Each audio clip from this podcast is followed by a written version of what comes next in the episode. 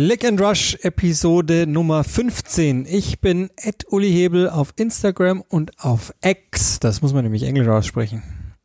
Ja, ich bin Ed Joachim Hebel, auch genau da, wo du auch bist und ich spreche es trotzdem Deutsch aus. ist mir egal. Ist ich so spreche es gar nicht so aus. Ich spreche es eigentlich Twitter nach wie vor, aber ist mir wurscht. Ja, muss auch mit der Zeit gehen. Nein. Sonst ist das alles nichts. Auf gar keinen Fall.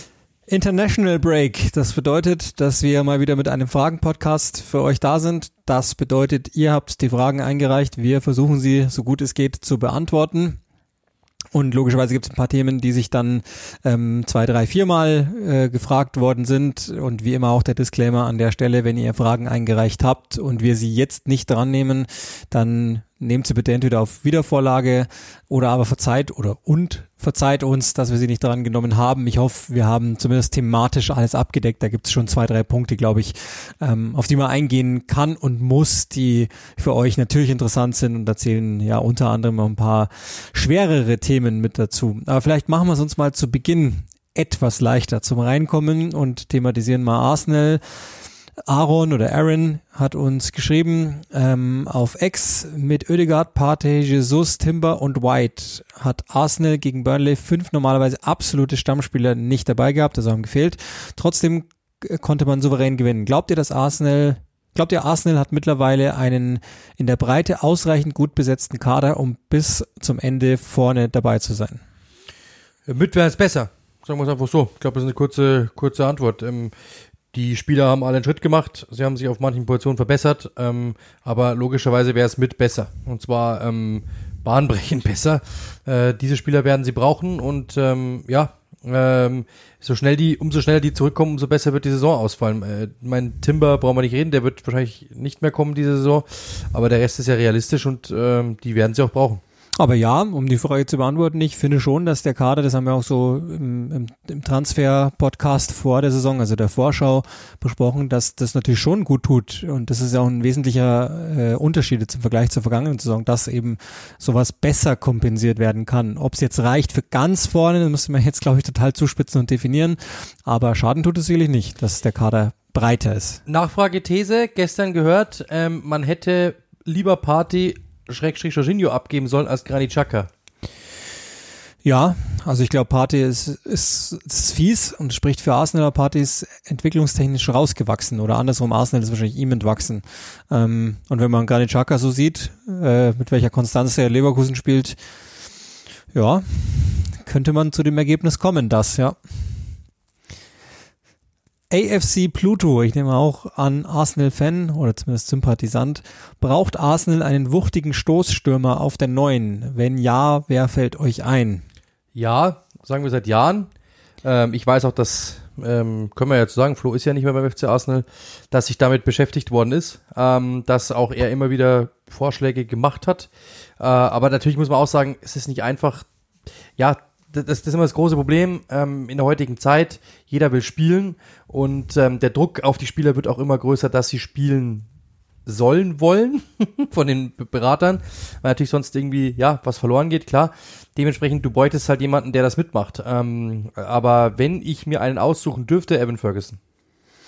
Ja, ich glaube, den, den müssen wir überall hin, hinstecken. Ähm, ich habe auch kurz mal über Ivan Tony nachgedacht, weil der natürlich für David Reier an sich ziemlich clever wäre. Ich weiß nicht, ob du den Typen ernsthaft in den Kader holen möchtest. Also ich habe da schon noch ein paar rotere Flaggen bei dem, äh, wenn ich darüber nachdenken äh, würde. Aber ähm, und e-, ehrlicherweise glaube ich, kann auch Kai Havertz ein paar Dinge, die der macht, was so jetzt den, nennen wir es mal Spielaufbau betrifft, aber ähm, das ist, glaube ich, keine ganz unrealistische Variante. Ich, ähm, ich bin aber. Ich Wollen weiß, sie ja, aber das Problem ist ja, Brentford will irgendwie 80 Millionen und hab, ich habe jetzt mal schon gelesen, angeblich soll es einen Plan geben, vier, fünf Spieler im äh, Winter zu verkaufen, um ihn zu finanzieren.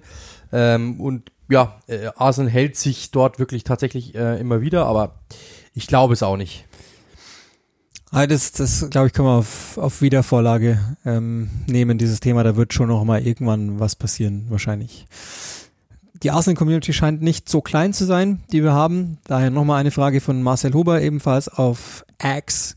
Hat Ramsdale eine realistische Chance, wieder die Nummer eins bei Arsenal zu werden? Das ist wirklich die, die, die schwierigste Frage, ehrlich gesagt. Ich habe mit René Adler letztens auch drüber gesprochen, ähm, lange gesprochen drüber. Ähm, ich glaube ehrlich gesagt nicht. Ähm, wenn du Mikkel Arteta kennst, weißt du, dass wenn er sich entschieden hat, dann hat er sich entschieden. Ähm, und ich glaube, das ist genau der Punkt. Der hat sich entschieden, er findet ihn wohl nicht gut und dann kommt natürlich auch so eine Sturheit dazu, jetzt zurückzurudern und zu sagen, okay, es war ein Fehler, Reihe ins Tor zu stellen, ich nehme wieder Ramsdale. Äh, kann ich mir nicht vorstellen, ehrlich gesagt, dass er das tut.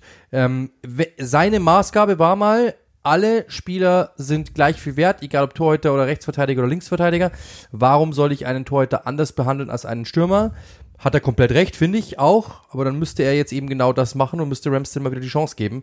Weil schlechter als Raya kann es nicht sein, ehrlich gesagt. Nicht, weil jetzt bei Raya jetzt irgendwie katastrophal ist, aber ich glaube, dass Ramsdale das auch bringen kann. Sagen wir es mal so. Und dementsprechend müsste er eigentlich dann halt, und ich glaube, das wäre wahrscheinlich sogar wirklich the way to go, jetzt einfach den Stolz beiseite zu legen und zu sagen, ich nehme jetzt Ramsdale wieder, weil dann bin ich mir selbst treu geblieben und dann ist es auch wirklich nicht so schwer, wenn du dich getäuscht hast, weil du hast dich offensichtlich getäuscht, dass Raya die bessere Wahl ist, aber dann kannst du einfach sagen, ich habe das ja mal gesagt, meine Meinung ist, man kann da auch mal wechseln und damit, glaube ich, wäre die ganze Angriffsfläche weg. Ich glaube, da wäre der Backlash gar nicht so groß, wie er glauben würde. Ähm, und den hat er ja jetzt sowieso, weil die, die Diskussion ist jetzt ja sowieso da. Es wird dann einfach nur verschoben werden. Ähm, aber wir hatten das Thema ja schon mal, diese Mannschaft hat Aaron Ramsdale geliebt. Da sind viele, viele Engländer im gleichen Alter drinnen, die den wirklich schätzen. Ähm, dann natürlich auch, ich habe mit René Adler darüber gesprochen, der, der ja nochmal einen ganz anderen Blick drauf hat, der natürlich auch sagt, es ist ein Engländer, ja. Marketingtechnisch ist es für Arsenal eine Katastrophe, dass jetzt Raya im Tor steht. Eng Ramsdale war ähm, der nächste Nationalkeeper. Das hat sich richtig gut verkauft. Der war Everybody's Darling in England. Und jetzt plötzlich ist einfach halt irgendjemand drin. Ja, nichts gegen David Raya, aber er ist natürlich logischerweise nicht mit so viel Soft Skills, was England, Arsenal betrifft, äh, ausgestattet wie eben wie Ramsdale. Und ähm, die Wahrscheinlichkeit, einfach Ramsdale das beizubringen, was sie glaubten, dass Raya schon hat, wäre machbar gewesen. Und Raya zeigt uns gerade, dass er das eben nicht hat, was wir alle glaubten, dass er hat. Dementsprechend, ähm, das wäre mit Sicherheit nicht der schlechtere Keeper. Er ist ein guter, er ist sogar der bessere Shotstopper meiner Meinung nach.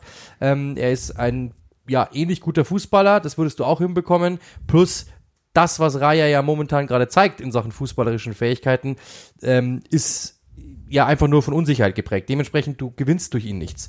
Ich persönlich würde ihn rausnehmen, ehrlich gesagt.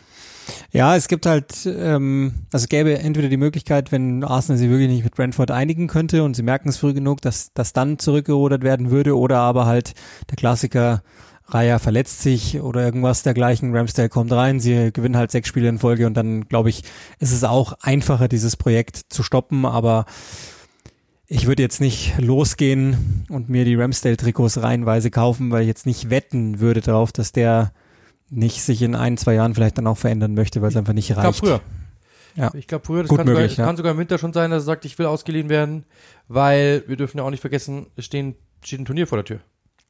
Ja gut, da hat er eh seine eigene Agenda, der Kollege Southgate gerade im Tor, also keine Ahnung, warum ja, Pope nicht dabei ist und Johnson genau dauert. deswegen Stamm spielen. Ja, möglich, möglich was. ja nicht in der Liga spielen. Luca Wolkstein, liebe Grüße, ehemaliger Student von mir, also glaube ich jetzt zumindest mal, ich habe jetzt das Profil nicht nochmal gecheckt, aber ich gehe mal davon aus. Wie ratet ihr Leandro Trossard? Meiner Meinung nach hat er beinahe jedes Spiel großen Impact, selbst wenn er nur von der Bank kommt. Natürlich hat er nicht die individuelle Klasse eines Martinelli zum Beispiel, aber vom Output her ist er für mich einer der absoluten Topspieler bei Arsenal. Ich glaube, wir raten den ähnlich wie du, weil ähm, das haben wir ja auch so gesagt beim, beim Transfer. Das war ja nicht der absolute Wunschspieler, aber letztlich, was er dann gebracht hat von den Zahlen her und was er auch so für ein, für ein Typ ist und wie versatil der dann auch im Angriff ist, ist das vielleicht sogar der cleverere Transfer gewesen damals als Mudrik und ähm, ich bin durchaus auch einverstanden mit dem, was er macht und wie er es macht. Das ist halt ein sehr fertiger Spieler. Ja, aber ich finde gar nicht, dass der jetzt irgendwie, ähm, was das, was das äh, Vermögen betrifft, jetzt irgendwie schwächer ist als, als Martinelli, wenn ich ehrlich bin, weil Martinelli halt, der hat halt einfach ähm, Fertigkeiten, die mehr ins Auge fallen, die natürlich logischerweise auch für die Premier League vielleicht sogar passender sind. Aber ähm, also diese, diese Geschmeidigkeit hat Martinelli nicht und diese diese äh, diese Beweglichkeit und ähm, diese Kreativität auch also die die Vorlagenwerte von von Trossard sind unfassbar. Also ich würde das gar nicht mal sagen, ehrlich gesagt. Also ja, natürlich, klar, Martinelli ist der schnellere, der dynamischere. Potenzial brauchen wir auch nicht reden, ist ein ganz anderes als das, was ähm, als, als das, was Trossard. Aber momentan finde ich ihn gar nicht so weit drunter. Ja, ich, also ja, athletisch und so, glaube ich, ist, ja, und, da, und, und, das Ceiling, genau, ist schon genau. wahrscheinlich, aber ja, genau.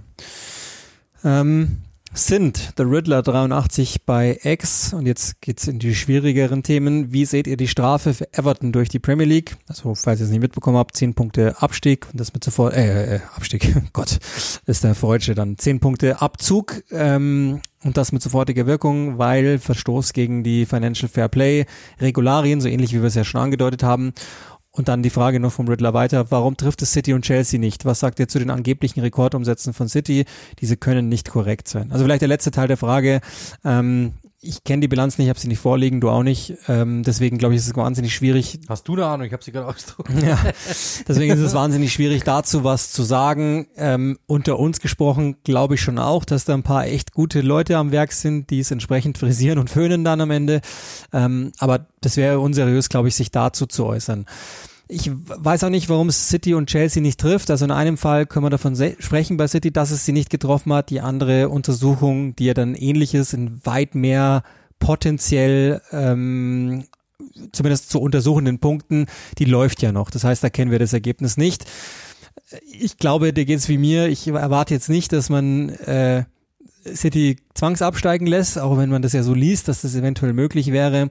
Und bei Chelsea ähm, muss man jetzt dann auch mal gucken, da ist ja dann auch was Neueres rausgekommen, was dann eventuell gegen Financial Fairplay verstößt oder auch nicht verstößt.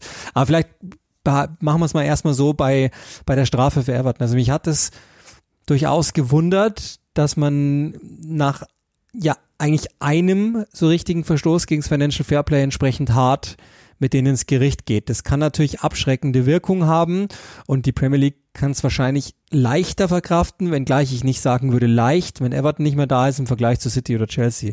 Ähm, also kurzum, die Strafe ist empfindlich, finde ich. Also es ist tatsächlich so, dass ich mir gedacht habe, okay, wenn die das so durchziehen, dann gucke ich mir aber an, was in den 115 Fällen gegen Manchester City passiert. Und ähm, deswegen war ich schon sehr verwundert, muss ich sagen, dass es wirklich auch nur die härteste Strafe wahrscheinlich für ein Team im Abstiegskampf ist, nämlich zehn Punkte. Ja, also ich meine, City ist noch nicht durch, was ich gelesen habe. Also auch da kann es noch passieren. Das, was da, also der Lauf läuft wohl auch noch. Das heißt, es kann noch äh, passieren, dass sie auch bestraft werden. Ähm, aber ich muss auch sagen, mich hat's auch gewundert, ehrlich gesagt, bei Everton, weil es ja, ich glaube, ich habe, ich habe es mal, ich habe es auch mal, war natürlich ein sehr populistischer Tweet äh, eines Users, aber ähm, die die Summe ist ja marginal im Vergleich zu dem, ja. was Manchester City getan hat. Äh, und da muss man dann schon sagen, pff, es ist schon irgendwie verwunderlich, äh, dass es eben genau so läuft. Ja, ähm, ich glaube, es waren 9,7 Millionen Pfund oder sowas, glaube ich, steht da. Ähm, ich weiß nicht genau, ob das, ob das ist keine offizielle Quelle, aber so, ähm, also bei Chelsea, glaube ich, sind es ja 300 Millionen Pfund, 300 äh, Millionen Euro ungefähr. Bei United zum Beispiel, die haben ja auch riesengroße Probleme.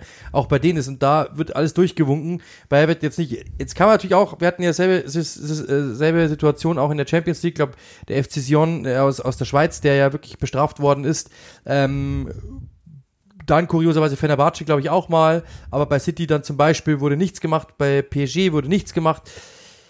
Ich kann es natürlich auf der einen Seite, das heißt verstehen, ich kann es erklären. Also ich meine, im Endeffekt bestrafst du lieber den Kleinen als den Großen, weil der Große ist, macht dein Geschäft. Das ist ganz normal. Also das ist, es ist logisch, dass du natürlich da andere Maßstäbe, oder sagen wir so, der Mensch tickt so, dass man da andere Maßstäbe ranlegt. Ich persönlich muss ehrlich sagen, bei 115 Anklagepunkten gegen Manchester City, ähm, wenn sich ja nur einer erhärtet, das ist ja, das wäre eine ja, ja, billige genau. Quote, dann, dann wären wir beim selben Punkt. Also und Everton hat ja keine, in dem Sinne, also ich weiß, es gibt es ja nicht de facto, aber Everton ist ja kein Wiederholungstäter in dem Sinne, dass man sagen würde, also die schon wieder, da müssen wir jetzt mal härter durchgreifen, sondern das ist ja das, also zumindest aus meiner Sicht, das erste Vergehen dieser Art.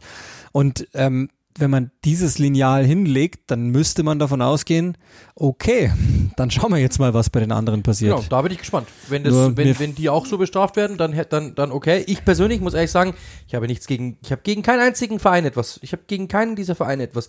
Es gab, gab ja auch schon andere Teams, bei denen es auch, ich glaube, Birmingham war kurz davor, oder ich glaube, die sind ja sogar bestraft worden, dann zumindest mit, mit einer Transfersperre. Ich habe gegen keinen einzigen dieser Vereine etwas. Nur, ich sage das immer wieder, ich habe das auch letztens im Spiel City gegen Chelsea gesagt, zur Handthematik oder zur Elfmeter damals Strafschussthematik. Wenn, dann sollten die Regeln für alle gelten. Wenn Everton bestraft worden ist, was sie jetzt sind, dann bin ich gespannt, was ihr mit City und mit, mit Chelsea macht. Und wenn ihr das nicht tut, dann brauchen wir dieses Spielchen, dann können wir wirklich aufhören. Dann machen wir den Laden zu, weil dann habe ich auch keinen Bock mehr. Das nervt dann einfach. Tom Blue Moon, ähm, glaubt ihr wirklich City bekommt den Zwangsabstieg und falls ja, welchen Spieler, welche Spieler würden gehen und welche würden bleiben? Also, ähm, letzter Teil der Frage. Alle würden gehen und keiner würde bleiben. Ich glaube, das ist relativ klar. Falls das passieren würde, ähm, Doch, Kevin Phillips. ja, möglicherweise, ja. Der, der müsste wahrscheinlich dann, der wird dann darf er endlich mal ähm, in der 60. Minute reinkommen. Nee, also die, klar, ich glaube nicht, dass auch nur einer einen Vertrag hat für die zweite Liga. Also vielleicht halt irgendwie die, die komplett hinten dran stünden, ja, die, die verliehen sind und bla bla, aber ja, da müssen wir uns nicht, nicht ernsthaft drüber unterhalten. Ich glaube, dass das auch überhaupt gar nicht zu halten wäre für City, der Kader. Das, Ja, ist unmöglich. doch nicht passieren, um Gottes Willen. Also Ähm, wirklich, es würde mich so krass wundern, wenn das passieren würde. Äh, ich, ich, ich, bei allem, bei allem, was ich weiß über Fußball und bei, über, über dieses Geschäft, das wird niemals passieren. Nein, die, Ich die glaube nicht mal, es gibt, es gibt nicht mal eine Punktestrafe. Mm, Ja, also da würde ich jetzt fast inzwischen schon, schon fast damit planen, aber die wird halt entspannt sein. Zahlen 20 Millionen Euro und dann ist Ruhe. Oder irgend so ein Quatsch. Ja, wahrscheinlich, also ich, das ist ja das, warum es mich so wundert bei Everton. Meistens ist es eine Kombination gewesen aus Geld und dann halt drei Punkten, so dass man sagen kann, also uiuiui. Ähm, aber wir müssen ja uns mal überlegen, also diese Untersuchungen werden ja jetzt von der Premier League geführt. Und warum sollte die Premier League so doof sein und sich ähm, eines der größten Zugpferde selbst wegzugeben? Also da müsste schon wirklich ein, ein Sheriff dahinter stecken, der sagt, ich habe gar keinen Bock mehr auf den Scheiß und mir reicht's jetzt. Aber glauben wir daran? Also ich nicht. Ich, also Zwangsabstieg, die Chance ist bei null Prozent, dass, dass das passieren wird. Ähm, da müssten schon, glaube ich, irgendwie so Wettskandale oder dergleichen äh, passieren, dass, dass, dass man da drüber nachdenken würde, würde ich jetzt einfach mal tippen, weil ich kann, ich, also beim besten Willen kann ich mir das nicht vorstellen, dass das so ist. Und bei Chelsea ist ja eine ähnliche Geschichte, dann können wir gleich die nächste Frage mit reinnehmen. Jack Grillage, geiler Name. Gäbe es bei der nächsten Aufnahme über Cyprus Confidential Okay, Chelsea, ja. Und die Verbindung zu Chelsea zu sprechen. Image-Schaden für Chelsea, Strafen denkbar, Auswirkungen für die Premier League generell. Würde mich sehr freuen, wenn das Platz findet. Dann ist das hiermit passiert. Also, ähm, Cyprus Confidential auch mal in aller Kürze zusammengefasst für diejenigen, die es jetzt nicht mitbekommen haben. Ähm, ist die, die, das aktuelle Besitzertum, die aktuelle Buchhaltung hat herausgefunden, dass es zu mehreren verschiedenen Zeitpunkten über Briefkastenfirmen von Roman Abramovic zu außertourlichen Zahlungen gekommen ist. Also als Beispiel bei der Verpflichtung Eden Hazars äh, sind runde sieben Millionen Euro umgerechnet ähm, für irgendwelche zwielichtigen Dienste, die es halt nie gegeben hat, wahrscheinlich, mutmaßlich, ähm, geflossen an einen Repräsentanten von Lille. Ähm, und so weiter. Also die, diverse mehrere Dinge, so ähnlich wie es bei City ja auch mal war oder bei Paris, dass halt ähm, über verschiedene Posten, die man halt so erfunden hat und verschiedene Firmen äh, sozusagen Zahlungen geflossen sind, die man entweder nicht richtig nachvollziehen kann, nicht zuordnen kann oder von denen man irgendwie das Gefühl hat, die sind zwielichtig. Also in aller, aller Kürze zusammengefasst. Und ähm, Image-Schaden für Chelsea glaube ich nicht, weil jetzt geht halt die Aufarbeitung aus der ganzen Abramovic-Kiste los. Das wird also, das kann, kann man ja auch PR-technisch recht leicht steuern. Das wird halt Abramovic zu Lasten gelegt und nicht Chelsea. Da bin ich mir eigentlich immer ziemlich sicher. Und Abramovics Image ist eh über Jordan, also glaube ich, kann man es kann man's bleiben lassen. Strafen denkbar. Das wird jetzt spannend sein, ähm, inwiefern auch die, die Premier League Lust hat, zurück zu verfolgen. Also wir reden ja da von der ersten Zahlung, die wohl 2013 geflossen sein soll. Ähm, inwiefern haben Sie da äh, ein Verständnis dafür, dass man eventuell das Ganze ähm, nachverfolgt, wie lange man es nachverfolgt etc. Aber ja, Strafen selbstverständlich denkbar und es steht ja auch noch mehr aus bei Chelsea, dass man da mal untersuchen könnte. Auswirkungen für die Premier League generell, wie immer, ähm, nur dann, wenn der Leidensdruck groß genug ist, eines Teams, überlegen sich die anderen eventuell, wie man es A noch besser umgeht oder B äh, lässt eventuell. Aber ich glaube einfach nur, dass alle nur noch smarter werden in den Punkten. Also würde ich sagen, so gut wie gar keine Veränderung für irgendjemanden in der Premier League, weil es keinen juckt. Ja, bin gespannt. Also, äh, wie gesagt, nochmal, ich kann es nur wieder sagen, wenn's, wenn's, wenn da was war, dann bestrafen, Punkt. Und das ist mir egal, welcher Verein. Ja, so würde ich es tatsächlich auch sehen. Ich versuche mal ein bisschen, also ich glaube, der, der Themenkomplex, das ist logischerweise auch was, was ihr, äh, was euch total interessiert hat, ähm, dieses ganze Chelsea-Thema, da kamen mehrere Nachfragen, wie man es auch abgleicht mit Everton, City. Also seid bitte, also seht uns das nach, dass wir es jetzt nicht alles in einen Topf werfen können, weil jedes Ding für sich ähm, ist natürlich eigen zu beantworten. Dann gibt's ja in dem Fall eine englische Gerichtsbarkeit und in dem Fall eine englische Sportsgerichtbarkeit, von der wir, glaube ich, auch nicht, da blicken wir nicht durch sozusagen, warum, wie, welche Entscheidung ist. Und das ist auch der Grund, warum sie manchmal so willkürlich aussehen weil ich ehrlicherweise auch denke, dass sie willkürlich sind. Und ähm, da müssen wir dann uns jeweils, wenn dann die ganzen Anklagepunkte draußen sind, und wie gesagt, wir fangen jetzt gerade erstmal an, dass wir über Abramovics Ära bei Chelsea lernen, dann werden wir uns der ganzen Sache annehmen. Was ich spannend finde an dem ganzen Punkt ist, dass Clear Lake Capital das offenlegt. Also die wollen offensichtlich äh, vielleicht auch schon mal sich Kredit holen in der ganzen Financial Fair Play Sache, weil sie ihn brauchen werden später. Ähm, also finde ich schon mal, finde ich schon mal ganz spannend. So, dann ähm, Henry Eink, der uns geschrieben hat, ähm, er hat sich mal was Kreativeres überlegt, äh, was aber nicht ins Fragefeld passt. Deshalb hat er uns das ähm, in der Privatnachricht geschrieben und er hat uns quasi eine Quickfire-Runde gegeben, ein Entweder-Oder, wenn ich so will. Und äh, das ist die Talent Edition. Welches Premier League Talent wird langfristig das höhe, höhere FIFA-Rating erreichen? Und die erste Frage ist Verbrüchen oder Trafford? Also da gehen wir ins Tor. Gar nicht so leicht, ne? Also diese, das, da gibt's noch ein paar. Verbrüchen, würde ich sagen. Leicht. Hm, Leicht. Das kann ich. Ich weiß es nicht. Das ist schwierig, da ist schwierig. Ich würde sogar tendenziell eher bei Trafford sein. Schwierig. Weil der noch, Ja, mehr, noch mehr spielt im Moment. Ja. Also gut, kann, kann sich auch schnell wieder. Ja. Dann ähm, Milos Kakesh oder Hall. Kerkisch. Ja, sehr, sehr sicher. Allein aufgrund der Spielzeit, glaube ich, wird das, ähm, wird das besser sein. Der gefällt mir eh ganz gut. Livramento oder Hickey? Hickey.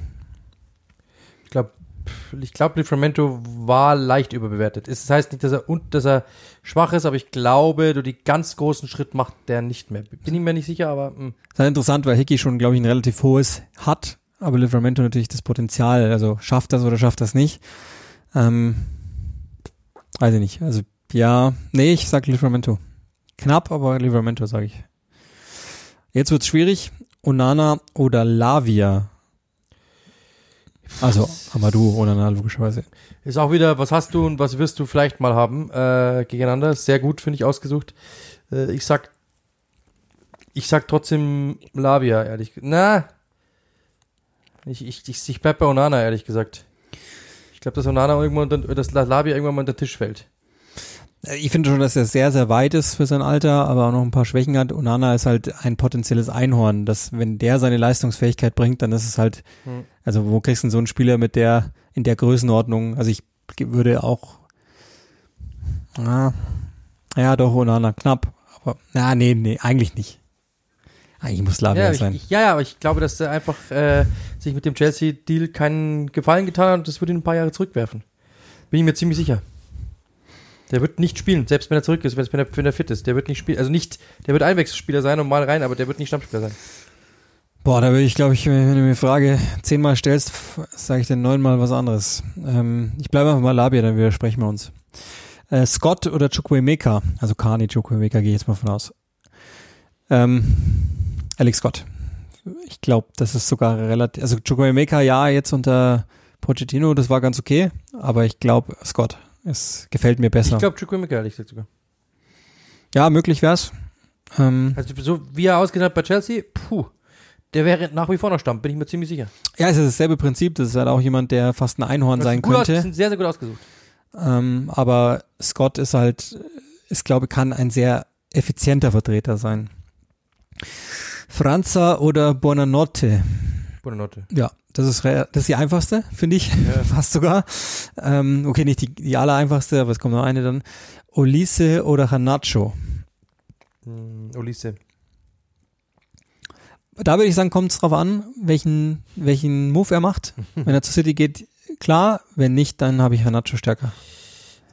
Ich bin kein Freund von Canacho, ehrlich gesagt. Weil, also ja, das erinnert mich, das erinnert mich an, Christ, an, an den jungen Cristiano Ronaldo, Ballen um des Ballens willen und äh, der Rest ist mir egal und einfach nur durch die Wand und nicht mit sehr vielen Gehirnzellen, ehrlich gesagt. Ähm, wenn er das abstellt und dann irgendwann auch mal ähm, so versteht, dass Effizienz wichtiger ist, wie es Ronaldo getan hat, dann viel Spaß, dann wünsche ich uns allen viel Spaß mit ihm. Wenn er so bleibt, dann kann das auch irgendwann mal eine Skandalnudel werden.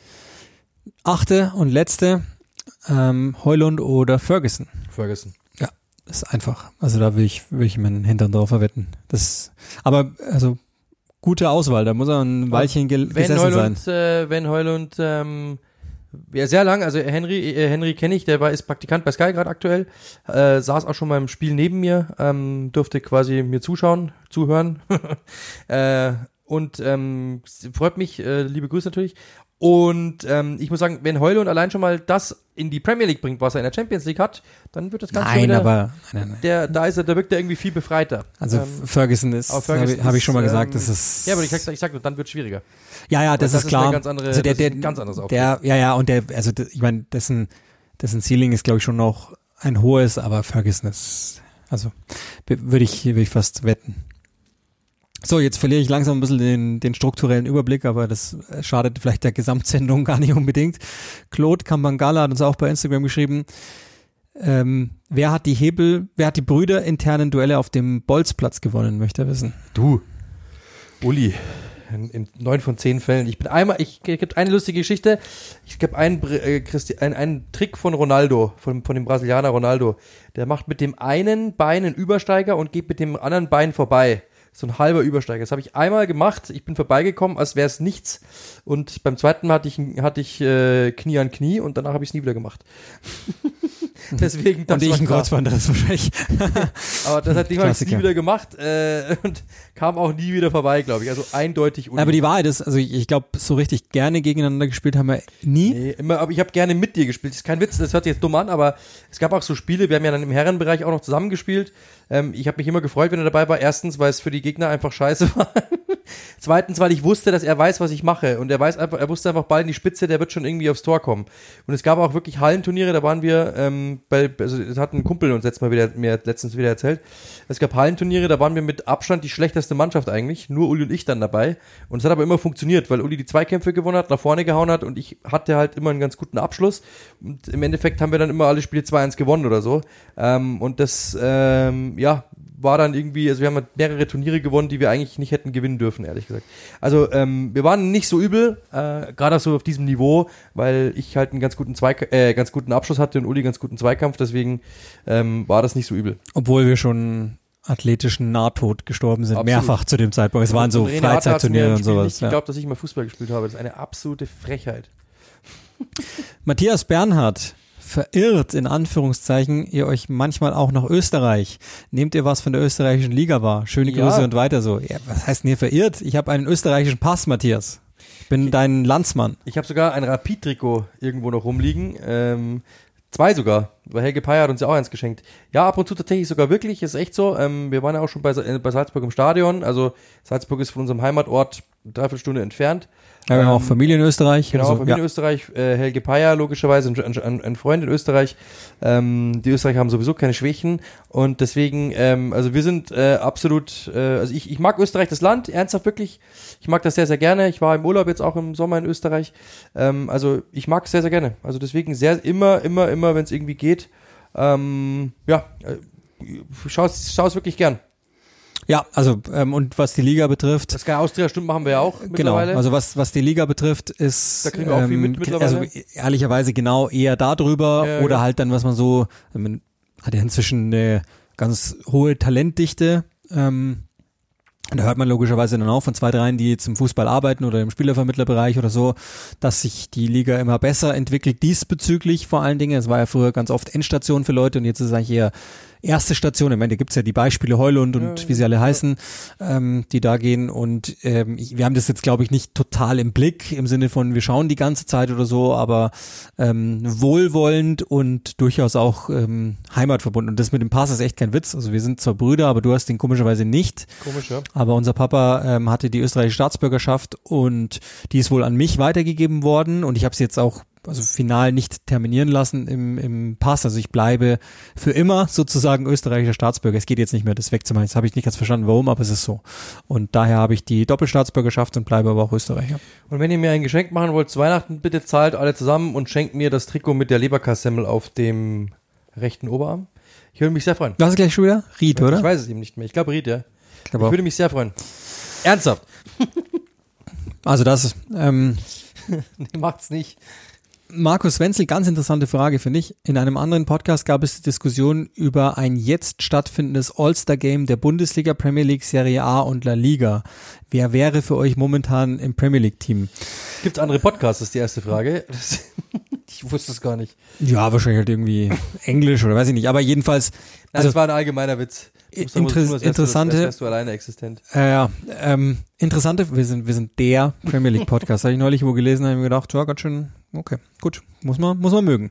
Ähm, also ich kann dir ehrlich gesagt nicht genau äh, beantworten, wer in dem Team stünde, weil wir erstmal Regularien aufstellen müssten. Also wie viele von einem Team würde man's, also würden die Teams sozusagen, also würde jede Liga ein All-Star-Team stellen und dann ein Turnier ausspielen. Das glaube ich nicht, weil die Ligen ja nicht dieselben Interessen haben und damit auch nicht dieselben Kalender. Würde die Premier League ein internes machen, würde sie ein Team zum Beispiel in die USA schicken, um da ein US-Team zu schicken oder Saudi-Arabien wahrscheinlich eher im Moment. Ähm, oder würden die die Liga teilen, so ähnlich wie es in der NBA ist, jetzt ja wieder Osten und Westen sozusagen. Ähm, und würde es ein Fan-Voting geben von den ersten elf, die zweiten elf werden dann Trainer. Also das müsste man ja erstmal regulieren. Wie viel darf maximal Manchester City haben, weil sonst können wir die ersten zehn da schon reinschreiben. Das, aber also was ich erstaunlich finde, ist, dass es die Überlegungen im Fußball noch gar nicht gibt oder gab, weil also das wäre doch die Lizenz zum Gelddrucken und für alle Sp- Sponsoren und sowas ist das doch eigentlich der Shit. Ja, in Amerika gibt es ja, wenn du da rüber reist, spielst du gegen die, ähm, da gibt es ja immer diese MLS All-Stars, aber ja, ich finde es auch, ähm, ich finde auch komisch, dass es nicht passiert, aber ja, ich weiß auch nicht, ob es da so viel, ich glaube, man muss auch sagen, dass wahrscheinlich ein, ein, in Anführungszeichen, Benefiz-Fußball halt, Spiel halt optisch meist nicht schön anzusehen ist. Ich glaube, es ist einfach, da ist einfach der Fußball wirklich nicht der richtige Sport dafür und ähm, ich glaube, dass das eher so der Grund ist. Ja, wobei, also ich meine, in der NBA kannst du es ja auch schenken, dieses All-Star-Game, aber da gäbe es, glaube ich, schon Mittel und Wege, das einigermaßen äh, spannend zu machen. Und wenn es nur der, der Wohltätige ist, wäre ja, wär ja letztlich gleich, also dass du, du hättest ja deine Superstars dastehen. Ja, die Idee wäre cool. Also ich würde ich wär dabei. Gab es ja bei diversen Fußballspielen, gibt äh, bei FIFA-Spielen, glaube ich, gab es ja immer die Idee oder gab es ja immer diese Teams, aber ja, das hat sich nicht durchgesetzt. Ich glaube, jetzt, kommt es dann auch nicht mehr. Das hätte wirklich, glaube ich, der, der Zeitgeist war ein anderer Mal. So Ah, ich sag, das macht jetzt dann irgendwann mal einer. Ich bin gespannt. Ich glaube, dass irgendwann, ah ja, du musst ja überlegen, die, die, wir werden jetzt mit Wettbewerben zugeschissen sozusagen und äh, wie kannst du dann noch inmitten dieser Wettbewerbe Geld machen, indem du noch sowas extra oben drauf hast. Also ich glaube, mich, wundert es total, dass die Premier League das nicht längst schon gemacht hat, aber wie gesagt, da, um jetzt die Frage seriös zu beantworten, wer da drin wäre, wir könnten jetzt Namen wälzen ohne Ende, aber ähm, da müssten wir erstmal festlegen, gibt es einen Osten, gibt es einen Westen, macht es überhaupt Sinn in England oder macht man London gegen den Rest, macht man, keine Ahnung, die Engländer, wobei dann wäre es ja langweilig, ist eine Nationalmannschaft gegen Team Welt oder so, ähm, macht man Europa gegen, also weiß ich nicht, und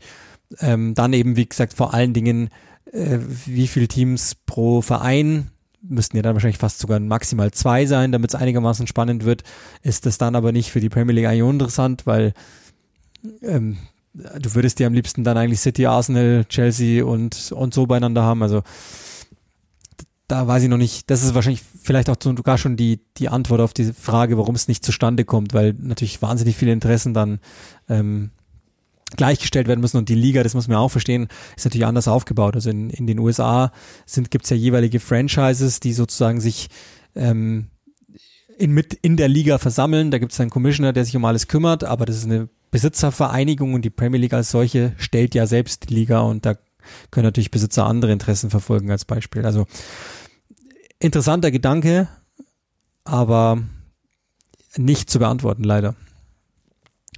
Dann, ähm, da gibt es logischerweise auch ein paar mehrere Fragen. BJXRN, also ich nehme mal an Björn, denke ich jetzt einfach mal in meinem etwas komischen digitalen Hirn.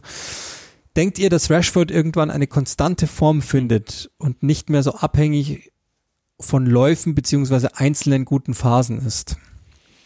Naja, das große Problem aktuell ist ja, dass er äh, im Endeffekt, ja, wir haben darüber gesprochen, was er ab, abseits des Feldes hat, hat auch mal Mist gebaut hat, okay. Ähm, die rote Karte würde ich ihm auch nachsehen, das wollte er nicht, aber das große Problem ist einfach, dass ihm das System bei Manchester United einfach aktuell nicht liegt. Er ist auf äh, entweder teilweise Mittelstürmer, was ihm nicht liegt, was er auch nicht mag. Er war zuletzt auf rechts, was ihm nicht liegt, was er nicht mag. Hat er selbst, könnt euch gerne die Sendung äh, die Overlap anschauen, wo er erklärt, ich habe das alles mitgeschrieben, äh, weil es ja wirklich interessant ist, ähm, dass er sagt, dort, dort äh, ja, man möchte meinen, ich bin eigentlich ganz, ganz gut im Zentrum, weil, aber nein, ich mag es nicht so gerne. Rechts, ich habe andere Winkel als äh, über links und links eigentlich meine Lieblingsposition. Wenn er aber links spielt, ist das große Problem, dass United viel zu tief aufbaut und er, wenn er den Ball bekommt, einfach 70 Meter aufs Tor zu laufen muss. Ich übertreibe jetzt, aber 40 Meter sind schon. Und dann natürlich logischerweise die Verteidigung sich wieder organisieren kann, ihm den Ball abnehmen kann. Dementsprechend, wenn der mal anfangen könnte mit Tempo 30 Meter vom Tor, 20 Meter vom Tor, dann hätte der wahrscheinlich wirklich eine Chance. Aber so ist es einfach für ihn momentan nicht machbar. Ähm, und das ist natürlich dem Spielsystem geschuldet, das ist der aktuellen sportlichen Lage geschuldet, dass sie natürlich auch erst einmal kompakt sein wollen. Äh, und dementsprechend glaube ich, wenn so, solange dieses System so ist, das liegt ihm einfach nicht. Äh, es sind viel zu wenige Leute im Konter beteiligt, wenn, dann ist es meistens über ihn, er ist meist ganz alleine.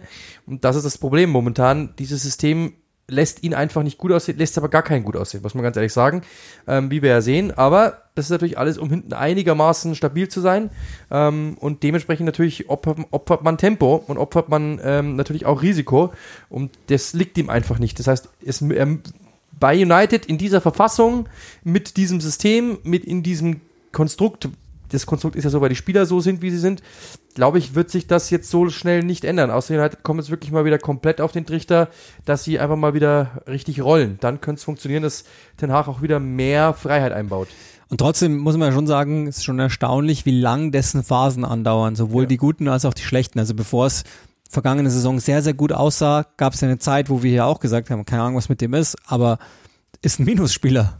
Und das ist er momentan ja auch aufgrund verschiedener Dinge. Das heißt, ähm, offensichtlich scheint er jemand zu sein, der extrem über Selbstbewusstsein auch kommt. Ähm, und das sieht man ihm ja krass an, dass er es einfach gar nicht hat und aber unbedingt zu erkämpfen versucht, was er erstmal für ihn spricht, dass er halt äh, sich da irgendwie rausziehen will. Aber ähm, ich, also im Moment gefällt er mir echt gar nicht. Und ich wüsste jetzt nicht, der braucht vielleicht auch einfach mal den Moment, aber wo, wo soll der herkommen, ja, dieser so. Moment? Das ist halt das große Problem. Ich sehe es auch nicht. Timo, Servus, liebe Hebelbrüder. Wie könnt ihr euch erklären, dass diese extrem teuren Supertransfers von Manchester United zu 99 Prozent, ist deine Zahl, nicht gefruchtet haben? Hier nur ein paar Beispiele. Jo, gerne. Alexis Sanchez, Paul Pogba, Angel Di Maria, Memphis, Jaden Sancho und so weiter. Falcao. Es kann doch nur am Verein liegen, da diese Spieler oft genug gezeigt haben, dass sie kicken können. Liebe Grüße, Timo. Grüße zurück. Ähm, also die, die aufgezählten Namen sind fies, aber wenn ich sie so höre, dann ist das schon auch das Who is Who der Typen, von denen ich denke, boah, will ich mir dreimal überlegen, ob ich mir die ins Team hole. Sie haben sie halt ins Team geholt. Ähm, trotzdem ist natürlich auch von der anderen Seite her ganz schön viel Fleisch an der Frage, weil es stimmt schon, dass Spieler bei Manchester United, also Mason Mount als Beispiel, von denen wir dachten, okay, ja, da ihre Probleme haben. Und da sind natürlich Millionengräber jetzt mit drunter unter den Namen. Und ähm, das muss ja strukturell, kulturelle Gründe haben, warum es nicht funktioniert und warum so, so wenige Neuzugänge so richtig gut funktionieren. Ja, also wenn du mich fragst, wir können es ja mit City vergleichen. Bei City habe ich immer das, das Gefühl, das ist einfach nur eine Laborsituation. Die Spieler können komplett von Unruhe befreit ähm, Fußball spielen. So habe ich immer das Gefühl. Es ist alles professionalisiert, Guardiola wischt alles weg, ähm, das System ist über jeden Zweifel haben und du kannst einfach Fußball spielen. Punkt. Bei United dagegen habe ich immer das Gefühl, du bist in so einer Art Berlin Tag und Nacht. Es geht eher um die Geschichten rundherum, es geht weniger auf das auf dem Feld, es gibt immer Querelen, es gibt irgendwie immer Ärger und ist doch klar, dass ein Spieler da nicht gut aussehen kann. Ähm, das ist jetzt, das ist, das ist natürlich dann logischerweise damit geht einher, dass du, dass du sportlich nicht so stark sein kannst, dass du nicht, dass du nicht wirklich stabil sein kannst. Und wenn du das nicht bist, sehen die Spieler halt auch nicht gut aus. Das ist wechsel, wechselwirksam. Äh, Dementsprechend, es ist einfach momentan für keinen Spieler dort schön Fußball zu spielen. Und zum Beispiel, ich habe gestern wieder gelesen, ähm, jetzt meldet sich mein KI-Produkt, aber sie weiß es nicht. Aber deswegen, vielleicht ist das auch die Antwort. Vielleicht ist das genau die Antwort. Das weiß ich leider nicht. Nein, aber ich habe gestern gesehen, äh, zum Beispiel Bruno Fernandes und seine Zahlen. Der ist gnadenlos unterbewertet. Wenn du das ansiehst, was der, äh, was der abliefert im Vergleich zu anderen Spielern, was Kreativität betrifft, Passstärke, bla bla bla bla. Aber das kommt auch nicht so rüber. Selbst der wird ja momentan kritisiert, als könnte er keinen Ball mehr treffen. Was natürlich auch mit der ganzen Situation drumherum betrifft, um seine Person und so weiter. Das kommt ja alles dazu. Das heißt, du hast einfach, und dann gibt es natürlich auch noch eine, eine, einen, ähm, einen Wert, ja, den wir gar nicht mit einberechnet haben, die Erwartungen. Weil zum Beispiel, wenn ihr mich fragt, was erwartest du von Harry Maguire, dann erwarte ich genau das, was er momentan tut. Nämlich einfach gewisse Zweikämpfe führen, zwei Kopfbälle gewinnen ähm, und spielerisch brauche ich von dem gar nichts erwarten. Das wussten wir davor. Ich weiß noch, was Uli mir den, das erste Mal beschrieben hat. Also, ich glaube, du hattest den das erste Mal bei, wo war noch Hall? Hall, ja. Du hast richtig gelacht, weil ich dachte, das ist ein sehr, sehr unkonventioneller Spieler. Der gewinnt Zweikämpfe, aber Fußball spielen kann der gar nicht. Aber es sieht irgendwie witzig aus, bla bla bla bla. Es war schon ähnlich, so eine Beschreibung, aber du hast gesagt, der kann, mit der Physis kann der dem Team helfen, weil der wird Zweikämpfe gewinnen. Stimmt.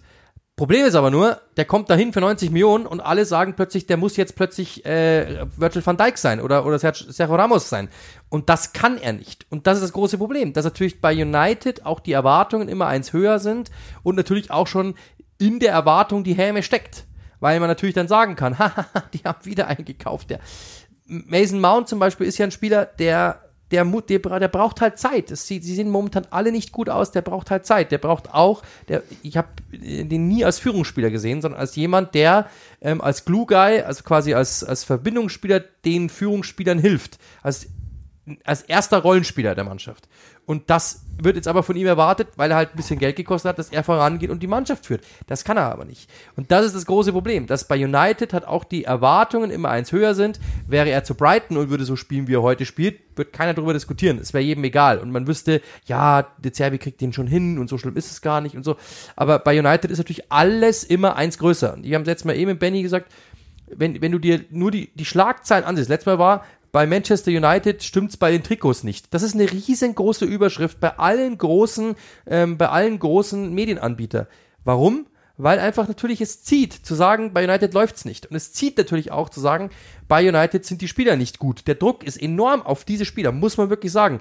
Selbst Casimiro, der hat ja, da haben die Medien ja fast schon sich gelangweilt dabei, den zu loben, weil es eigentlich nicht die Geschichte ist, die sie erzählen wollen bei United. Und jetzt plötzlich, als es mal nicht so läuft, jetzt freuen sie sich wieder über Casimiro schreiben zu können. Das heißt, der Druck ist bei United einfach enorm. Und ich glaube, der sucht wirklich seinesgleichen.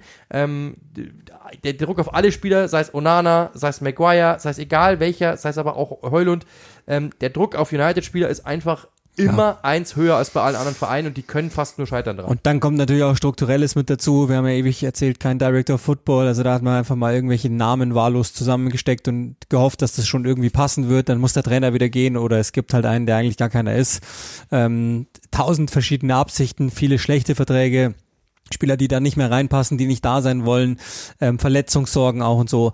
Also, aber die, die genannten, da, da tut man sich schon schwer natürlich, ähm, warum das nicht funktioniert und hat. Die Maria zum Beispiel, das ist nur ein, ein Satz noch, ich finde, den hat man einfach zu früh aufgegeben, ehrlich gesagt. Ja, also ja, das glaube ich hat er nachher auch nochmal gezeigt, das war halt so ein Fantral-Ding. Ja, ähm, den glaube ich hat man einfach zu früh aufgegeben. Der hätte, der hat ja auch ein paar gute Spiele, so ist es nicht. Die waren damals einfach nicht gut und der hätte mehr zeigen können, als er durfte. Also da war aber Drucker natürlich auch wieder so. Alle haben natürlich nur gewartet, bis der wieder mal mit Note keine Ahnung, vier nach Hause geht. Das ist halt so. Ja, also das, also da müsste, glaube ich, kann man, oder gibt's ja auch Bücher drüber, diese ganzen Trainerwechseln, so die dann auch, ähm, ja, weiß jetzt nicht, ob das alles so geholfen hat. Ähm, Nochmal The Riddler, glaubt ihr, die Beteiligung von Ineos, Ineos, wie auch immer, und Sir Jim Radcliffe wird bei United etwas verändern? Meint ihr, die Glazers und Co. ziehen sich aus dem operativen Geschäft zurück, wenn der potenziellen wenn der potenziellen Kandidaten für das operative Geschäft, wen wahrscheinlich, sorry, würdet ihr am ersten befürworten? Also ganz kurz, ähm, das müssen wir tatsächlich in aller Kürze abhandeln, das machen wir dann, wenn es soweit ist. Es, es, steht im Raum, dass Sir Jim Radcliffe 25 Prozent übernimmt und die erste Änderung, die größte, die gibt's ja schon, dass Richard Arnold den Verein jetzt verlassen hat als ähm, Chief Executive. Das bedeutet, das ganze Camp Woodward ist jetzt final weg. Es gibt jetzt erstmal einen Interim-CEO und man sagt, dass das daran liegt, dass Radcliffe schon kommt. Und was ich so höre, ich habe auch nochmal ganz schnell beim Beatwriter nachgefragt, ob das, ob ich das so sagen kann, ob das stimmt. Und er sagte, ja, im Moment ist das, das, was alle denken. Wenn Radcliffe kommt, dann wird der, die gesamte Fußballorganisation anders aufgestellt werden. Und das kann man ja nur befürworten. Aber was es dann im Detail heißt, das müssen wir dann noch klären. Das machen wir aber dann, wenn es wirklich soweit ist, weil ich glaube, das ist vorher viel, viel zu viel vergebene Liebesmühe. Und dann müssen wir mal gucken, wie Radcliffe einen Verein wirklich ähm, auch am Laufen halten will, ob es da weitere Veränderungen gibt. Aber die kurze Antwort ist ja und die, die ihr hören wollt, nämlich, dass die Glazers sich aus dem operativen Geschäft zurückziehen. Leider nicht ganz wahrscheinlich, aber zumindest werden sie etwas mehr in den Hintergrund rücken. Anders kann, kann sich ja niemand diesen Deal erklären. Insofern müssen wir euch aber da die Antwort seriöserweise erstmal nochmal schuldig bleiben, sozusagen. So, dann ähm, streichen wir einen Hörer für immer von der Liste. Olli S., der at Freak at bei X schreibt, warum ist David Beckham so overrated? Da macht er dann noch so ein Zwinker-Smiley hin, aber der hilft ja auch nicht. Der ist momentan gerade, äh, wie soll ich sagen, äh, versucht immer mal wieder uns anzuzwinkern, nett formuliert. Ähm, er ist gesperrt ab jetzt, ne, bei uns. ihm momentan ein bisschen uns zu ärgern. Aber äh, kein Problem, äh, wir können damit umgehen. Ähm, du bist halt jetzt gesperrt. Genau. von Uli übrigens, nicht von mir. Ich hätte dich und, jetzt zum Mod gemacht mit fünf Sternen. Und um die Frage ernsthaft zu beantworten, David Beckham ist geisteskrank underrated. Das stimmt. Also ernsthaft, das muss, jetzt nicht, muss ich jetzt nicht sagen, sondern es ist wirklich so. Also David Beckham ist immer noch underrated. Ähm, das ist einer einer der besten Fußballer Englands ever. Also wirklich ernsthaft. Ja, ähm, er ist vielleicht nicht der schnellste gewesen, okay, äh, aber alles andere war geisteskrank gut. Ähm, dementsprechend, ähm, ja, es ist ein, einer der gerade auch wenn du, wenn du so andere Spieler über ihn reden hörst, was ich jetzt auch wieder getan habe, so in dieser Phase jetzt um diese Netflix-Doku rum, äh, da, ist, also Roy Keane lässt an keinem ein gutes Haar, an David Beckham, glaube ich, den liebt er über alles. Und zum Beispiel hat auch was, was ja immer, wirkt ja immer, es hieß, heißt ja immer so, ja, der Schönling und bla bla bla und, und, und, und, äh, was außerrum des Feldes war und so weiter. Ähm, Roy Keane hat gesagt, der ja wirklich jeden zerfleischt, hat gesagt, ich habe ihm das immer durchgehen lassen, weil ich wusste, dass wenn er auf dem Platz steht, ist das alles vergessen. Der ist immer mit 100% bei der Sache. Und auch im Training war das immer. Und dementsprechend, ähm, das ist ein absoluter Vollprofi, der halt Glück hatte, dass er halt einfach einigermaßen nach was aussieht und dass, er, dass man das vermarkten konnte. Ganz einfach. Und dass er natürlich auch, dass er es auch vermarktet hat. Ähm, aber wenn du das wegnimmst und nur den Fußballer anschaust, ist es trotzdem immer noch ein weit überdurchschnittlicher Fußballer. Also sehr, sehr guter Fußballer. Also lieber Our Freak, du bist raus und ihr stellt bitte mehr Fragen zu David Beckham, aber formuliert sie bitte positiv und ansonsten seid ihr auch raus. Absolut. Ganz klar. Ähm, KA, KR Swish 89, auch Ex. Welche Trikots besitzt ihr und welches ist euer absolutes Lieblingstrikot? Also jetzt alle aufzuzählen, die wir haben, das wird schwierig, das weil es sind gemacht. echt einige viele, aber ich habe es in der, in der WM während der WM mit Flo mal gemacht, habe ich den ganzen Schrank mal ausge. Ich habe 70 Stück noch oder so da.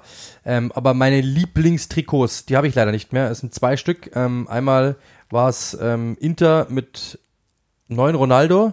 Ähm, das Nike, das erste Nike-Trikot, das war mein absoluter Favorit und es war natürlich dann schon genauso sah es auch aus, sagen wir es mal so. Es war dann irgendwann einfach die Nummer viel ab und bla bla bla. Und ähm, das Brasilien-Trikot der WM 98. Das war meine absoluten Lieblingstrikots, weil Ronaldo mein absoluter Lieblingsfußballer ähm, und die beiden Trikots habe ich leider nicht mehr. Ich glaube, die müssten vielleicht sogar noch irgendwo in einem Keller sein. Ich glaube es aber nicht mehr. Ich glaube, die sind weg. Also, also war bei, bei dem gelben Brasilien-Trikot, das, das war echt sensationell. Da haben sich die Nähte schon aufgebogen, weil du Tag und Nacht das Ding getragen hast. Beim, beim Fußball dann wieder waschen, dann zu Hause, dann wieder waschen, dann wieder Fußball, dann wieder waschen, dann Schule, dann wieder waschen. Also das war schon. Das, das, das war auch nicht mehr gelb, das war fast schon weiß. Also äh, ja. ein, ein, ein, ein weißliches Gelb, sagen wir es mal so. Aber die, das war meine absoluten Lieblingstrikots äh, und ich bin, ich bin immer noch, am, wenn ich immer mal eins sehe, ich schaue immer mal wieder bei Kleinanzeigen rein, wenn ich eins sehe, bin ich echt sehr, sehr häufig verlockt, nochmal eins zu kaufen. Ah, ich, ich habe das inzwischen aufgehört mit den Trikots. Das habe ich mir lange selbst verkaufen müssen, dass das Käse ist. Aber ähm, also ich, ich weiß gar nicht, das absolute Lieblingstrikot in dem Sinne gibt's wahrscheinlich gar nicht. Aber ähm, ich habe ein paar 20 oder was von Beckham und da wird's dann schon irgendeins dabei sein. Also das, ähm, das Trikot Grease Moment, ähm, das, das gab es dann mal mit dem entsprechenden Vlog aufgedruckt zum Nachkaufen. Das ist sicherlich eins, das vorne dabei ist, auch in Langarm logischerweise. Das hat echt eine Weile gedauert, das, das auch zu bekommen. Ähm, eins mit der 24, auf das ich sehr stolz bin, arschteuer gewesen. Ähm, sieht aus wie eine Tischdecke, aber ist cool. Und es gibt noch eins. Das er übrigens hasst, habe ich jetzt gesehen. Ja, auch zu Recht, das ist Katastrophe, das Trikot, also ist auch völlig verschnitten. Und dann gab es noch eins, ähm, ich weiß aber gar nicht mehr, um welche Zeit es rum war, das habe ich neulich mal für ja, Sky sogar rausgesucht. Ja, genau, das Match vom Argentinien-Spiel. Ähm, klar, okay, das ist ja natürlich, aber das steht ja oben drüber, also ich gehe jetzt mal davon aus, da sind eher Replikas wahrscheinlich gemeint. Ähm, also das WM-Argentinien-Spiel, das habe ich eingerahmt. Äh, und aber dann gibt's noch, ich weiß gar nicht, ich habe noch ein dunkelblaues, wie so ein Forti-Stoff von Manchester United, Boah. das habe ich immer mit am liebsten getragen. Aber das ist auch, also das könnt ihr, das ist, ja. wenn ihr jünger seid, wahrscheinlich, also wir sind ja so Mitte 30, so über den Daumen gepeilt, dann kann man das wahrscheinlich gar nicht mehr verstehen, weil heutzutage kriegst du ja alles ja, problemlos ja her und es gibt jedes Jahr vier neue Trikots, aber als wir damals ähm, da haben sich Chancen wir, aufgetan. Du stand, standest im Laden und hast gesagt, das werde ich nie wieder kriegen. Ja, also wir, wir sind halt damals zum Einkaufen manchmal nach München gefahren aus unserer Heimatstadt Burghausen, also so, jetzt ist nicht weit, aber zwei Stunden mit dem Zug circa und ähm, haben dann zum Beispiel beide entdeckt, einmal du Vasco da Gama und ich Boca Juniors und es war nicht so wie damals, im, äh, wir haben gesagt, ja okay, kein Problem, überlege ich mir mal, schau mal im Internet nach und dann bestelle ich es mir notfalls, sondern jetzt oder nie. Und entsprechend wusstest, wieder, sind wir alle auf den Zeiger gegangen, um diese Trikots zu kriegen. Und da waren wir schon auch sehr stolz darauf, dass wir die einzigen in Burghausen sind und halt Leute fragen, das gibt's ja heute auch nicht mehr, wüsste ja jeder, aber damals so, was ist mit dir los? Was, was ist das für ein Trikot hier? Ja. Genau, ja. Das war schon, war schon ganz Eine andere cool. Zeit. Ja. Und in dem Punkt vielleicht sogar, ja, ich weiß gar nicht, aber gar nicht so viel schlechter. Würde ich jetzt mal sagen. Ähm, die Obermorin, also denke ich mal, dass das die Obermorin ist, also eine 7. Logisch. Welche Liga außerhalb der Top 5 ist für euch am interessantesten? Ähm, ich weiß nicht, ob das, ob das nicht gemogelt ist, aber ich beantworte es wirklich so, wie ich es fühle. Die zweite Bundesliga, das hört sich echt doof an, aber es ist so. Es ist natürlich jetzt äh, Deutschland, deswegen Top 5 Nationen. Wenn du jetzt Top 5 Ligen nimmst, ist es die zweite Bundesliga, weil ich das momentan mache und ich hatte ähm, Ewigkeiten bei Sky zum Beispiel nur ein äh, Sky Sport Abo, weil ich halt einfach die Premier League verfolgen wollte und ich ja sowieso die Bundesliga nicht sehen konnte, weil ich ja immer arbeiten musste oder muss. Aber die zweite Liga habe ich jetzt echt, ich habe wirklich das, das Abo jetzt erhöht, äh, ausgebaut, weil ich unbedingt zweite Liga sehen will. Weil es ähm, ernsthaft ähm, einfach eine geile Liga ist, macht mir richtig Spaß, auch kommentieren zu dürfen. Und ist so eine Liga, in der ich so ganz unbedarft reingegangen bin. Ich kannte keinen, ich äh, hatte keinen Favoriten. Ich habe mich da so und jetzt langsam arbeite ich mich voll rein und äh, je mehr ich mich reinarbeite, desto mehr Spaß macht's mir und ähm, dementsprechend würde ich sagen, also wirklich ernsthaft, ich schaue diese Liga wirklich gerne und das sage ich echt äh, mit, was heißt, mit, mit ein bisschen Funkeln, weil für uns ist natürlich viel Arbeit, dass man eben sagt, hey, ähm, ja, ich, ich schaue dann auch weniger Fußball, wenn ich frei habe, weil ich einfach sage, brauchst auch einen gewissen Ausgleich, aber die zweite Liga ist echt etwas, das mich wirklich freut, das ansehen zu dürfen. Deswegen würde ich sagen, zweite Liga. Bei mir ist jetzt, es liegt jetzt aber nicht so sehr an der Liga, aber die MLS, die, für die habe ich ein gewisses Interesse aufgrund Inter Miamis und dann logischerweise, wenn man dann schon mal dabei ist, dann schaut mal bei, also, wie du schon gesagt hast, ich ich komme jetzt auch nicht mehr dazu, wahnsinnig viel zu schauen. Es gab auch eine Frage nach der Championship zum Beispiel. Ähm, wenn ich ganz ehrlich bin, das habe ich total aus den Augen verloren. Das ist auch gar nicht mehr sinnvoll, das äh, dazu, so zu tun, als wüssten wir irgendwas davon. Ähm, Wenn es da Interesse gäbe, dann müssen wir, glaube ich, in der heißen Phase vielleicht mal jemanden einladen, der sich da ein bisschen besser auskennt. Aber das wäre, also da, da, da würden wir jetzt ähm, dozieren über Dinge, von denen wir einfach keine Ahnung haben. Deswegen habe ich das auch mal rausgelassen. Ähm, dann nochmal Giro Mertens mit einer Frage, die wir auch relativ schnell beantworten müssen, haben wir auch schon ein paar Mal gemacht, aber wir wollen es nicht ganz aussparen. Welche Ausbildung habt ihr gemacht, um Fußballkommentator zu werden? Also fürs Erste, du brauchst keine in dem Sinne Ausbildung, wenn du gut bist, bist du gut. Aber schadet logischerweise nicht, sowas wie ein Studium zum Beispiel zu haben. Und das ist bei uns auch bei beiden gewesen ähm, Studium der Sportjournalistik und dann halt durch Redaktionen, durch Praxis etc. etc. Ähm, einfach weitergekommen. Also es ist die Kurzfassung. Wenn dich das wirklich interessiert, kannst du dir, ich glaube, es gibt sowas wie Wikipedia, da kannst du dir die Biografie angucken. Ähm, wenn du eine spezifische Frage dazu hast, dann sag's gerne nochmal weiter. Ähm, wir haben es in den diversen vorherigen Podcasts ja auch schon mal gesagt in dem Sinne gibt es keine Ausbildung, Ausbildung, es ist kein Ausbildungsberuf, sondern da braucht man dann wahrscheinlich Leute, die einem was zeigen, sozusagen. Ähm, und ja, genau so, so haben wir es dann auch genau, gemacht. Genau, also Studium, äh, dann war ich bei Sky Sport News als Redakteur, dann das Angebot bekommen, Fußballspiel zu kommentieren, weil ähm, ja, gab einfach Bedarf, äh, das habe ich gemacht und dann das Angebot wieder von Sky bekommen und zurückgekommen. Also es ist eigentlich halt, ja, es war schon immer Fernsehen, es war immer Journalistik und es war immer auch irgendwie im Fernsehen sprechen. Und das war dann halt irgendwann einfach nur die Konsequenz, alles zusammenzuführen. Aber das ist ganz kurz jetzt zusammengefasst. Genau, dann schaue ich, dass wir noch ein paar Themen, dass wir. Ich so habe eine währenddessen, dann kannst du weitersuchen. Ja. Weil Sandy Willem, der ja seit Ewigkeit dabei ist, den müssen wir mit reinnehmen, der uns auch schon äh, wirklich unterstützt seit Tag eins und das nicht nur mit Daumen drücken, sondern auch mit dem einen oder anderen Euro. Vielen Dank nochmal. Ähm, was haltet ihr von der Idee von Nagelsmann, Kai Havertz als Linksverteidiger aufzustellen? Drei Fragen hat er, aber das ist ganz kurz Nummer eins. Also die Idee ist, ist legitim. Äh, deswegen kann man es mal ausprobieren und Harvard selber wollte es ja wohl auch machen, aber ähm, das werden wir jetzt nicht mehr so häufig sehen, fürchte ich. Auf welcher Position muss sich der FC Arsenal verbessern? Ähm, gute Frage. Zentrumsturm haben wir ja schon gesagt. Ja, Innenverteidigung bin ich nach wie vor bei meinem Take, da bleibe ich auch bei. Stell Saliba einen anderen als Gabriel ist besser. Oh, ähm, Torhüter. haben wir jetzt auch gelernt. Ja, Torhüter. Aber dann musst du ja. das 2-1 machen und einen zweiten Keeper holen, dann, dann ja. wäre ich dabei. Aber ja, und äh, die dritte Frage, wer ist der bekannteste Prominente in eurem Telefonbuch? Das ist eine Frage, da musst du auch lange überlegen. Wir haben gestern schon ein bisschen rumgespielt zu Gaudi. Aber ich habe jetzt, also ich habe äh, logischerweise, natürlich haben wir schon ein paar, ich habe zum Beispiel Peter Schmeichel hatte ich mal, oder habe ich, der ging aber nie ans Telefon, da habe ich mal ein paar Mal probiert. Owen Hargreaves habe ich weggedrückt, den habe ich aber auch. aber Lothar Matthäus oder sowas, oder zum Beispiel, ähm, ich glaube, das sind so die Namen. Äh, ich habe natürlich sämtliche Zweitligatrainer, Bundesliga-Trainer, ja. ähm, weil halt einfach beruflich logischerweise. Aber wenn ich so, und deswegen auch liebe Grüße, ich habe das auch schon mal, glaube ich, ähm, sendiert die Frage jetzt eher an Uli adressiert, weil er, glaube ich, bei mir schon mal gehört. Ähm, der Musikproduzent OZ, ähm, aus der Schweiz, der großer Tottenham-Fan ist, großer Man City-Fan ist, Premier League-Fan ist, Fußball-Fan ist, äh, der hat mir mal nach dem Spiel geschrieben und mit dem schreibe ich ähm, äh, jetzt nicht mehr so oft, aber früher öfter mal, der folgt mir auch bei Instagram zum Beispiel, von dem ich großer Fan bin, weil der ja Hits für Drake und für Travis Scott und sowas gemacht hat, also krasser Typ, unfassbar krasser Typ, für Shindy auch und ähm, den würde ich glaube ich nennen.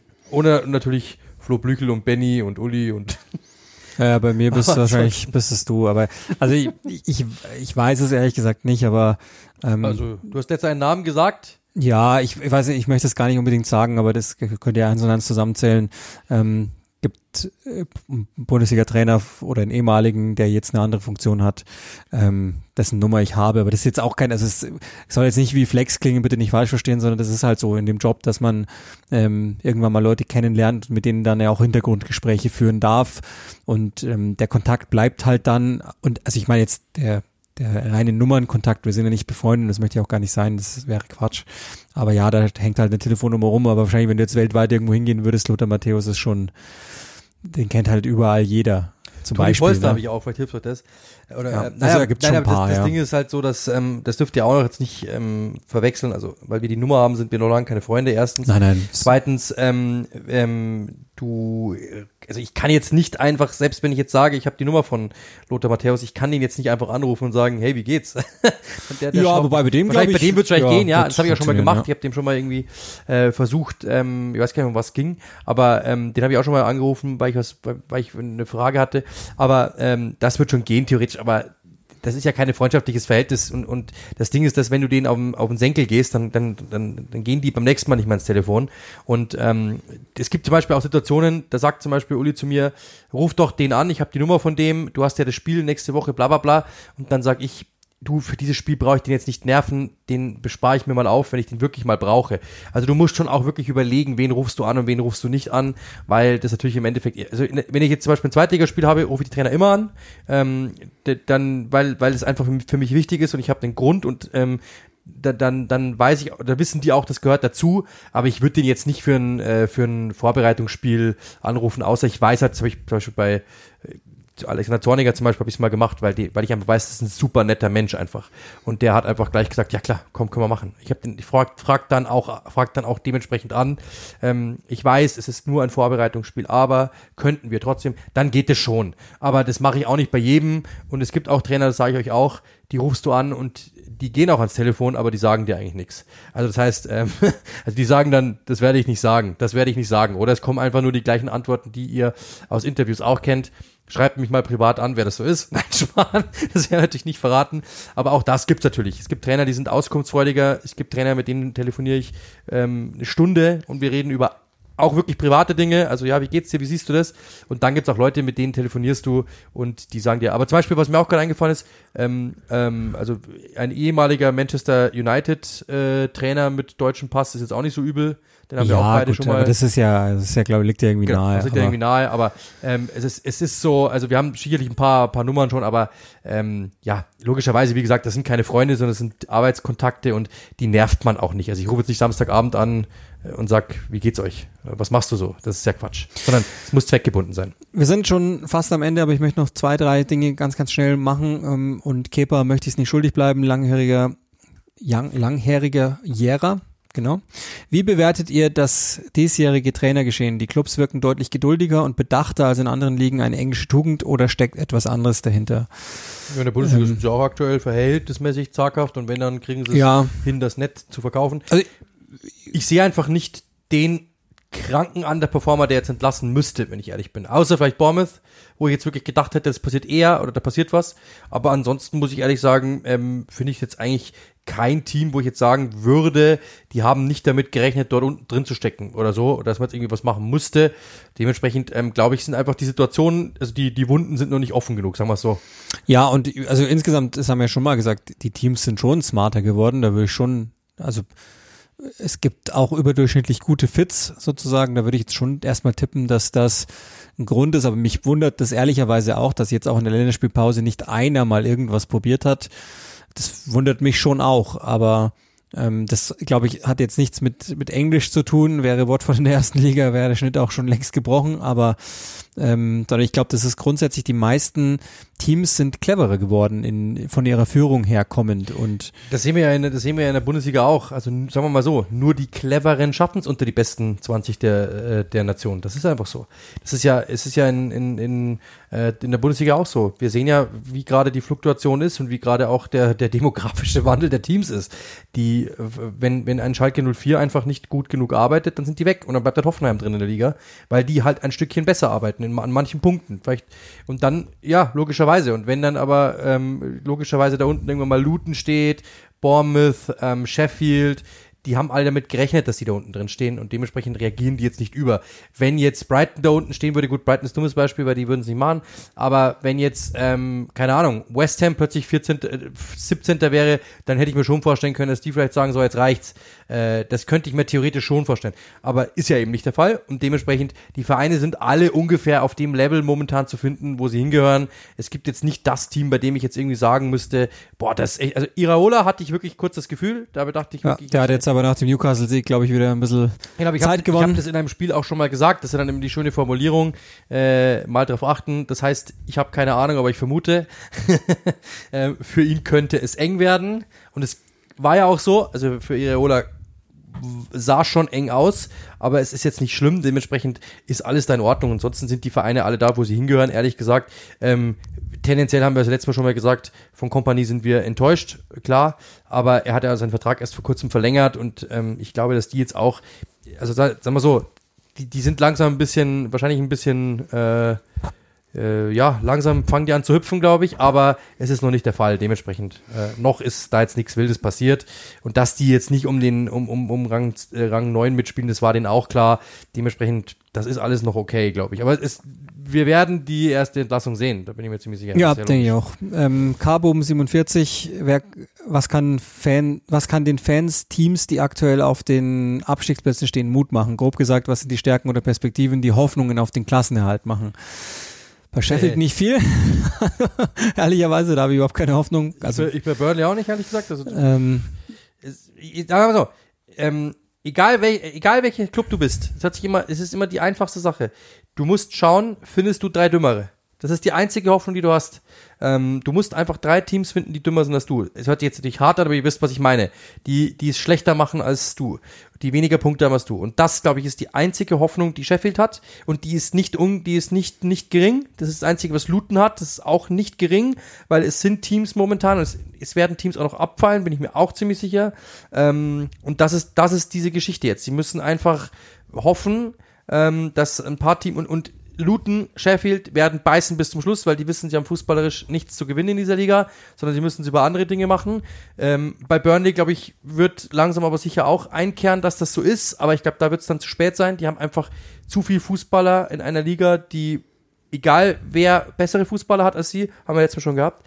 Ähm, dementsprechend ja, also ich, ich sehe für Luton und Sheffield die Chancen gar nicht so schlecht, dass, also sagen wir so, für Luton sogar eher noch, ähm, weil die irgendwie, glaube ich, irgendwas haben, dass du schon mal ein paar Punkte zusammenkratzen kannst und dass vielleicht Bournemouth unter dir landet. Könnte ich mir vorstellen, wir werden sehen. Ja, glaube ich auch, einen guten Torwart, guten Trainer. Äh, bei Sheffield habe ich wenig Hoffnung, bei Burnley wäre es, äh, fangt an, wieder mitzuspielen und hört auf mit dem passiven Käse, weil das glaube ich nicht, dass das was bringen würde.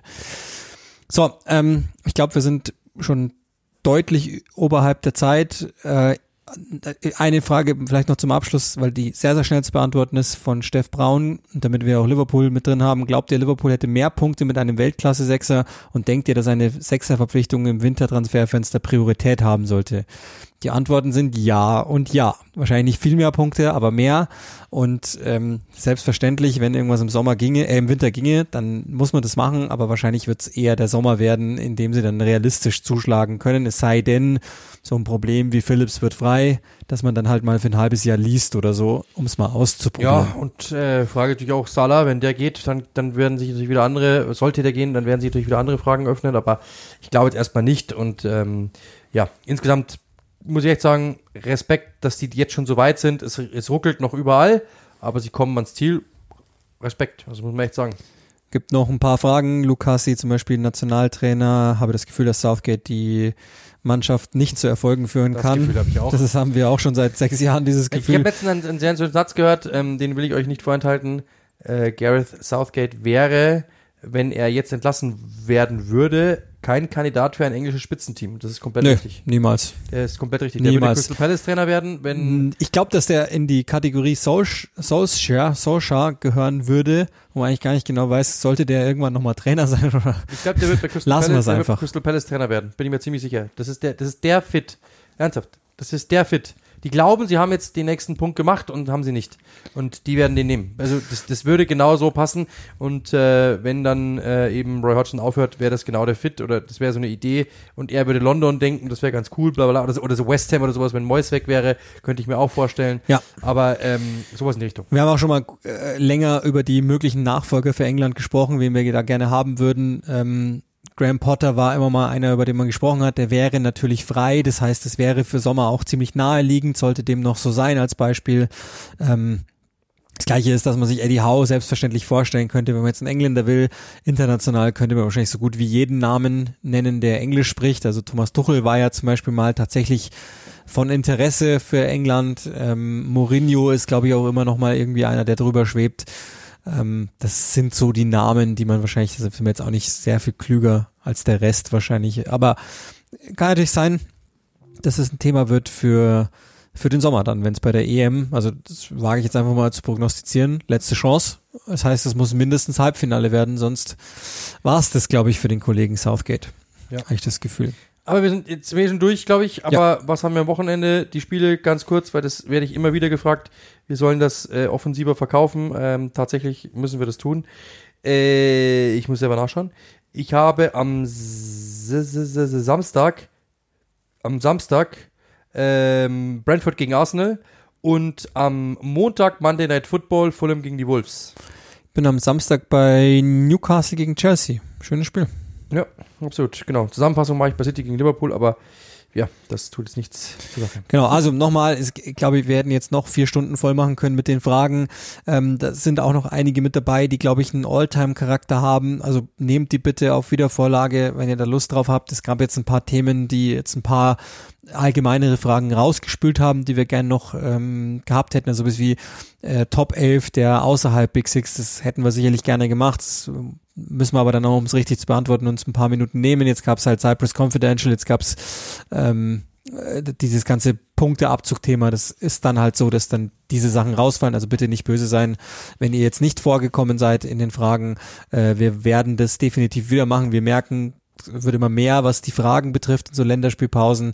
Ähm, das fällt Sky natürlich auch gerne auf. Äh, deswegen, und sie wollen ja am liebsten, dass, dass ihr interagiert mit dem Sender und dann jetzt in dem Fall mit uns, so dass ich denke, dass wir das in der nächsten Länderspielpause auch wieder machen. Ähm, und dann fragen wir da gerne nochmal nach. Und genau, und wenn ihr uns über eine Briefkastenfirma Geld schickt, dann machen wir es noch viel lieber. Genau, auch gegen zwielichtige, äh, wie nennt man das dann, Verwendungszwecke oder so. Genau. In diesem Sinne, ich hoffe, ihr hattet Spaß. Äh, wir hatten es auf jeden Fall. Ist mega cool immer die Fragenrunde, weil es einfach bunt ist und du dann echt auch gefordert wirst und nicht einfach einen Spielfilm, den du ja vorher schon kennst und in dem du die Themen aufschreibst, ähm, sondern du ähm, hast einfach wirklich so, ich, ich habe die Fragen so nur teilweise gelesen. Uli hatte da jetzt, glaube ich, mehr die, äh, diesmal die Auswahl. Ich habe letztes Mal ich ausgesucht. Ähm, dementsprechend ähm, war ich jetzt echt so ein bisschen, war ich wirklich überrascht. Also ich habe ein paar Fragen natürlich, die mir Sandy zum Beispiel geschickt hat oder so, ein paar hatte ich eben ich geschickt bekommen. Aber für mich war es jetzt echt einfach ein wilder Ritt und ein bunter Ritt, weil ich nicht wusste, was kommt. In diesem Sinne, vielen, vielen Dank ähm, und wir hören uns in einer Woche. Cheers.